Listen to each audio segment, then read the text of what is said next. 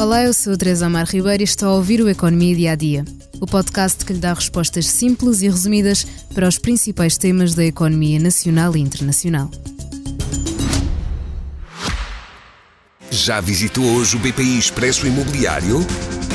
Agora pode calcular o valor da sua propriedade e guardar a documentação da sua casa e do recheio numa nova área pessoal única no mercado.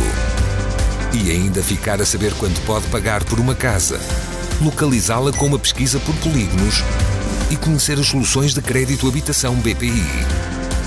BPI Expresso Imobiliário.pt Quem compra e quem vende na mesma página.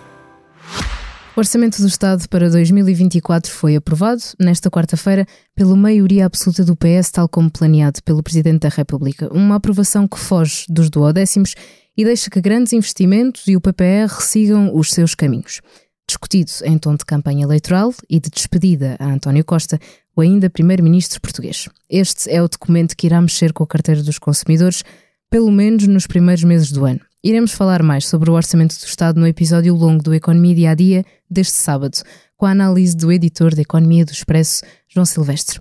Hoje falamos não de um documento, mas de um indicador que também mexe com a carteira dos consumidores. Depois de vários meses seguidos de inflação alta, que até alcançou os dois dígitos, o mês de novembro marca o regresso à inflação no patamar dos 1%. Sendo mais específica e segundo a estimativa do Instituto Nacional de Estatística, em novembro a inflação caiu para 1,6%. Em outubro, a inflação tinha-se fixado nos 2,1%, o que significa que esta é uma forte redução de meio ponto percentual. A principal justificação dada pelo INE é a desaceleração dos preços dos bens alimentares. Já a inflação da zona euro também voltou a cair para um mínimo desde julho de 2021. Recuou para 2,4%, cada vez mais perto da meta dos 2%, apontada pelo Banco Central Europeu.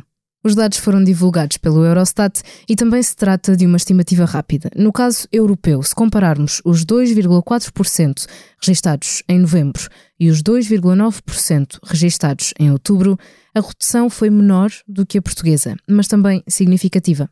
O motor deste abrandamento é a quebra dos preços na energia. Mas por cá, como é que a inflação mexe com o cálculo das pensões e do desemprego?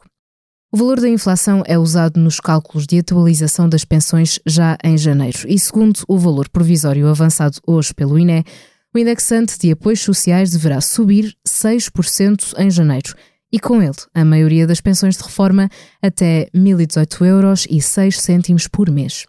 Esta é uma subida abaixo do esperado pelo governo, que apontava para um aumento na ordem dos 6,2%, mas fica acima da inflação esperada para o próximo ano permitindo aos reformados recuperar o poder de compra em termos acumulados desde 2022. Além das pensões, o indexante de apoios sociais tem também implicações sobre os valores máximo e mínimo do subsídio de desemprego.